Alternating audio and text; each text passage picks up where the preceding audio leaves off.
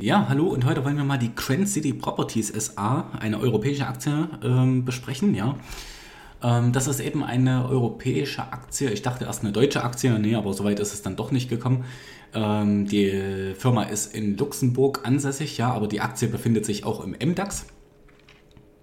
Ja, und die Grand City Properties wollen wir heute mal besprechen. Ähm, ich denke mal, es werden nicht allzu viele europäische Aktien auf meinem Kanal kommen, deswegen, äh, ja, gönnt euch das auf jeden Fall, ja.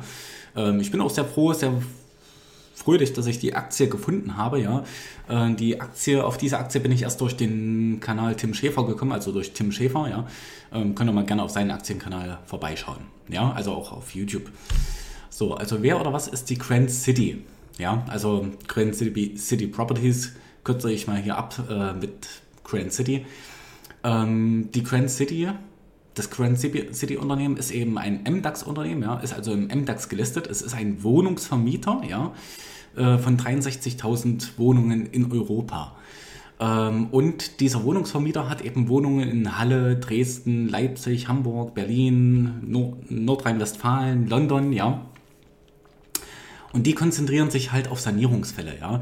Also die konzentrieren sich halt wirklich darauf, äh, dass die Wohnungen in guten Lagen sind oder in mittelmäßigen Lagen, sage ich jetzt mal. Also nicht ganz, äh, auf jeden Fall nicht die schlechten Lagen, ja.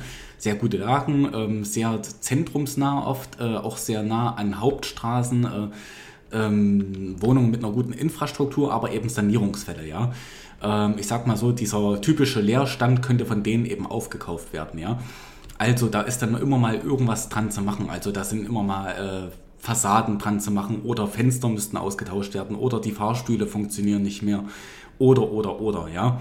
Ähm, all diese Sanierungsfälle ähm, übernimmt eben Grand City ganz gerne und zwar hauptsächlich eben in großen Metropolen in Deutschland, ja.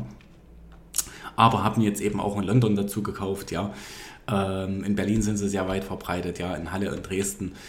Ja, und ähm, nachdem die eben diese, die übernehmen eben diese Sanierungsfälle, die kaufen eben diese Sanierungsfälle, diese Wohnungen günstig ein, ja, also diese Wohnungen sind für die dann wahrscheinlich auch unterbewertet.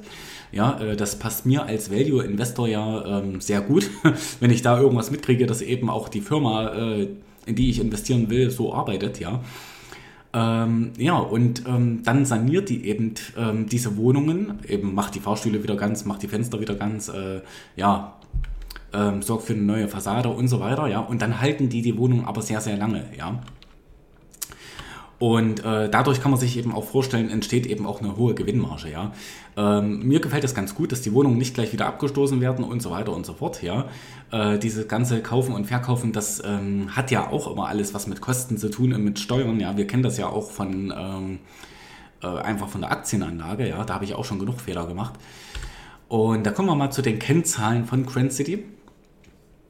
Ähm, das KGV ist bei 10 und soll eben auch zum Beispiel im nächsten Jahr noch bei 10 bleiben. Ja, also das KGV von 2020, 2021, 2022 soll so bei 10,7 bleiben, liegen bleiben, ja. Ist also vom KGV her auf jeden Fall sehr günstig. Eine Eigenkapitalquote von 34 Prozent.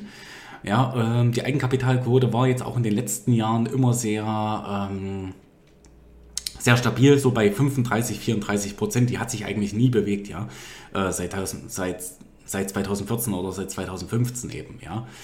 Dann eben ein Return on Investment von 4 Prozent. Ja, äh, diesen Return on Investment von 4% habe ich eben nur bei, äh, also für das Jahr 2019 gefunden, für das Jahr 2020 nicht. Ähm, dann haben wir hier noch eine Dividendenausschüttung von 3,91%. Ja, ist eigentlich äh, ja nicht so verwunderlich für eine Wohnungsbaugesellschaft, ja, also oder für einen Wohnungsvermieter, ja.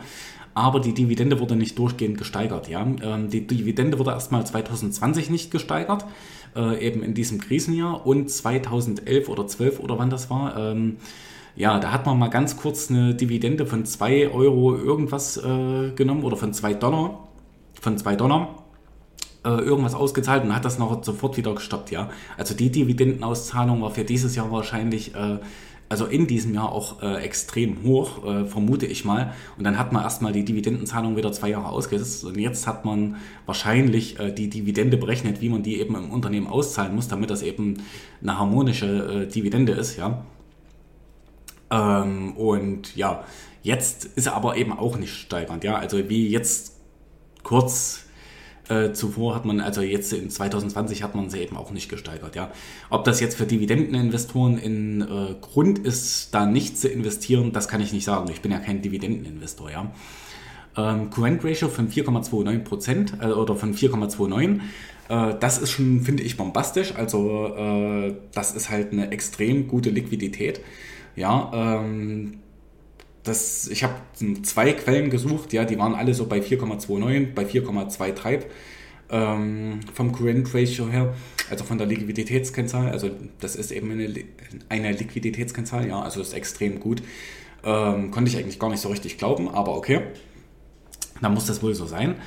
Ähm, das Long-Term Debt to Equity ähm, ist bei 0,72, 0,8 äh, Punkten, ja, also auch wieder mehrere Quellen, ähm, ist ein bisschen zu hoch, finde ich. Also ja, ist jetzt zwar meckern auf hohem Niveau, man hat ja eben äh, relativ viel Dividende, man hat eben das hohe, die hohe Liquidität, ja, aber für mich eben ähm, zählt das eben schon, weil das Long-Term Debt to Equity ist halt äh, so eine Kennzahl, wo ich sage, da möchte ich absolut unter 0,5 einsteigen.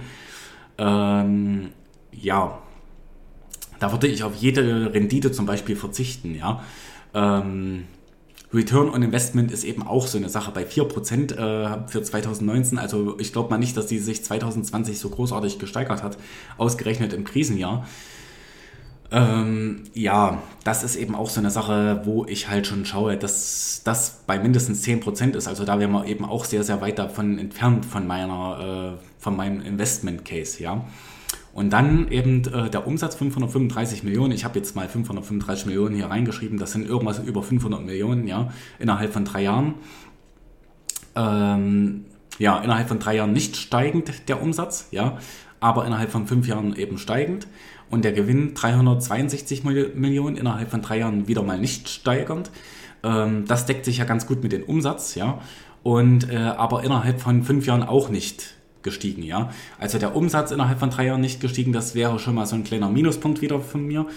Dann nochmal, also noch zweimal nicht gepunktet sozusagen beim Gewinn innerhalb von drei Jahren nicht gestiegen und innerhalb von fünf Jahren nicht gestiegen. Da hört es eigentlich komplett auf. Ja, also ähm, ja, wenn ich jetzt die Aktie schon im Portfolio hätte, würde, die, würde ich die schon verkaufen. Ja, also ein Gewinn nicht gesteigert innerhalb von drei Jahren und auch nicht innerhalb von fünf Jahren ähm, dann würde ich sie verkaufen, ja. Äh, ja, kann ganz doof gelaufen sein mit dem Jahr 2020 und so weiter.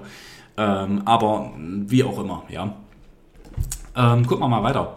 Ja, also das Fazit, äh, das Geschäftsmodell. Ja, das Geschäftsmodell finde ich eigentlich richtig cool, weil das Geschäftsmodell, das versteht man endlich mal. Ja, also sie kaufen eben heruntergewirtschaftete Buden in einer relativ guten Lage oder einer Lage, die noch okay ist ja, und ähm, sanieren die eben und ja, machen das eben in Deutschland und so weiter. Ähm, das weil man das eben versteht. Ja, also da ist der Immobilienmarkt mal nicht so, dass man sagen muss, äh, man muss sich jetzt hier unbedingt 20 Immobilienbücher holen, damit man Immobilien versteht. Ja, ähm, das Geschäftsmodell, das versteht man wunderbar. Ja. Ähm, für mich ist halt die Lage des Geschäftes äh, sehr bescheiden. Ja, also nicht diese, also diese Firma Grand City hat ihren Sitz in Luxemburg, ja. Das, die Lage meine ich nicht. Ich meine nämlich die Lage, die wir hier eben gesehen haben, mit Halle, Dresden, Leipzig, Hamburg, Berlin, NRW und so weiter, ja. Äh, das gefällt mir eben gar nicht, dass die die Wohnungen in Deutschland haben, ja. Äh, hauptsächlich eben. Warum? Äh, weil man muss eben sagen, das hat sehr viel mit der Politik zu tun, ja. Sehr viel mit, dem, mit der Politik zu tun. Äh, erstmal, also ich, ich sage es euch ehrlich, so wie ich das denke und so wie ich das fühle, ja. Also wir sind in Deutschland äh, von der Politik her so schon links versüfft, muss ich halt einfach so sagen, ja, ähm, dass das eben ein ganz schlechtes Umfeld ist für äh, in Wohnungsimmobilien, ja, für einen Immobilienvermieter, ja. Ähm, also wir sagen ja immer, Kap, äh, ja, Kapitalismus ist schlimm, sagen die Leute bei uns und ja, die bösen Milliardäre, ja, muss ich auch sagen, ja, die ganz bösen Milliardäre, die uns alle Arbeitsplätze verschaffen und die spenden in der Welt, ja, die sind ja so ganz böse. Und dann ist es ja eben so, wir sagen immer, oder ein Großteil der Deutschen wählt das eben so anscheinend oder denkt eben so, die bösen Milliardäre, die bösen Millionäre und so weiter, ja, aber lebt in diesem kapitalistischen System. Ähm, das ist für mich so wie, ähm, ja, Wasser predigen und Wein trinken, ja. Also, ähm, ja, und dann sieht man es eben auch noch an solchen Dingen wie ähm, Enteignungen, ja, äh, die meiner Meinung nach auch gar nicht mal so abwegig sind, ja, ähm, gerade im Immobilienbereich. Ähm, weil eben ähm, zum Beispiel auch die Mietpreisbremse ja eingeführt wurde, zum Beispiel in Berlin und so weiter. Ja, also da könnte ich mir vorstellen, die nächsthärtere Maßnahme ist, sind eben Enteignungen. Äh, ich will mal den Teufel nicht an die, an die Wand malen, ja, aber ja, ist eben völliger Schwachsinn, ja. Äh, auch die Mietpreisbremse ist eben völliger Schwachsinn, weil dann eben den Armen gar nicht mehr Wohnraum oder mehr Wohnraum oder mehr äh, oder besser bezahlbarer Wohnraum zur Verfügung steht, ja. Also äh, der Kapitalismus regelt das alles, ja. Es gibt ein, also wenn in diesem Markt nicht durch unfähige Hände eingegriffen wird, würde das äh, sich alles regeln, ja. Aber die EU, Deutschland muss sich ja eben da einmischen, ja. Und dann auch zweitens, ich kenne es auch von meiner Wohnsituation, von meiner Lage, wo ich eben hier wohne, wo ich mir eben sage, ähm, also auch meine Wohnung wurde eben jetzt verkauft an einen anderen Vermieter. Also ich hatte einen Vermieter und der hat es eben verkauft an einen anderen Vermieter. Ist ja auch nicht so schlimm. Aber trotzdem sage ich mir, es ist einfach keine Geschäftsgrundlage hier weil ganz einfach die Leute äh, rund um mich herum, ja, äh, die sind eben alle Hartz-IV-Empfänger, alle Rentner, ja, oder ähm, die sind eben alle im Niedriglohn beschäftigt, ja. Und wo willst du da hier die Mieten herkriegen? Ja, man kann sich das eben auch mal anschauen. Ähm, 40 bis 50 Prozent der Deutschen haben weniger als 10.000 Euro zur Verfügung. Ja, also Vermögen, Vermögen. Ja, und diese 10.000 Euro, die würde ich eben auch mal sagen, auch das ist nichts. Ja, ähm, deswegen. Äh, ja, deswegen ist dieses Geschäftsmodell so nicht so schön, ja. Ähm, Long-Term Debt to Equity bei 0,7, 0,8, ja, das ist natürlich absolut nicht mein Investment Case, also unter 0,5 will ich einsteigen. Da hätte man natürlich ein bisschen Liquidität opfern, opfern können für die Schulden, ja. Gerade auch, weil eben ein, äh, eine Firma zahlt nicht 0% Zinsen oder 1, 2% Zinsen, ja. Also ähm, Grand City muss ja deutlich mehr Zinsen zahlen. Ich weiß nicht, wie viel sie zahlen werden, ja. Aber um das mal so in Real, also um das mal so zu schätzen, also die werden irgendwas zwischen 6 und 12 Prozent Zinsen ähm, garantiert zahlen, ja. Ähm, und das muss ja eigentlich nicht sein, ja, also mit so viel Liquidität, ja. Dann eben äh, Umsatz und Gewinn nicht gesteigert, ja, also gerade bei dem Gewinn, also das wäre ein extremer Minuspunkt, also das, da würde ich eigentlich meine Aktien verkaufen, das funktioniert eben nicht. Und der Return on Investment haben wir ja eben hier gesehen, ähm, das ist ja eben auch bei 4%. Ähm, da habe ich eben auch einen Investment Case von mindestens 10% möchte ich da haben, ja. Weil ich möchte natürlich, dass aus meinem Geld, was ich da einzahle, auch extrem viel gemacht wird, ja. Und ähm, ja, das ist eigentlich eine tolle Aktie, muss man mal so als Fazit sagen, ja. Ähm, weil eben das Ding ist nicht großartig verschuldet, ähm, auch wenn es mir zu hoch verschuldet ist. Es hat Liquidität, es hat ein Geschäftsmodell, was funktioniert. Äh, das kann auch noch wachsen. Natürlich, man kann ja, man hat ja genug Geld und man kann noch äh, Schulden nehmen, aufnehmen, um neue Wohnungen zu kaufen und so weiter. Ähm, ja, das ist eigentlich ein super schönes Geschäftsmodell und dann eben auch mit einer Dividende von 3,91 Prozent, äh, die wahrscheinlich auch noch in den nächsten Jahren steigend ist. Äh, ist das was, ja? Also ähm, ich sag mal, es könnte was sein für Dividendeninvestoren, ja, ich weiß das nicht. Ähm, für Wachstum ist sehr begrenzt. Also man könnte jetzt natürlich sagen, äh, Wachstum, ja, wenn sie einfach Wohnungen dazu kaufen würden, ja, dann wachsen die und so weiter. Ja, aber so einfach kann man sich das nicht machen. Ja, da muss man sich den ganzen Immobilienmarkt angucken. Ja, und da gibt es ja schon die ersten Berichte, dass der Immobilienmarkt jetzt am Ende seiner Phase angelangt sein könnte.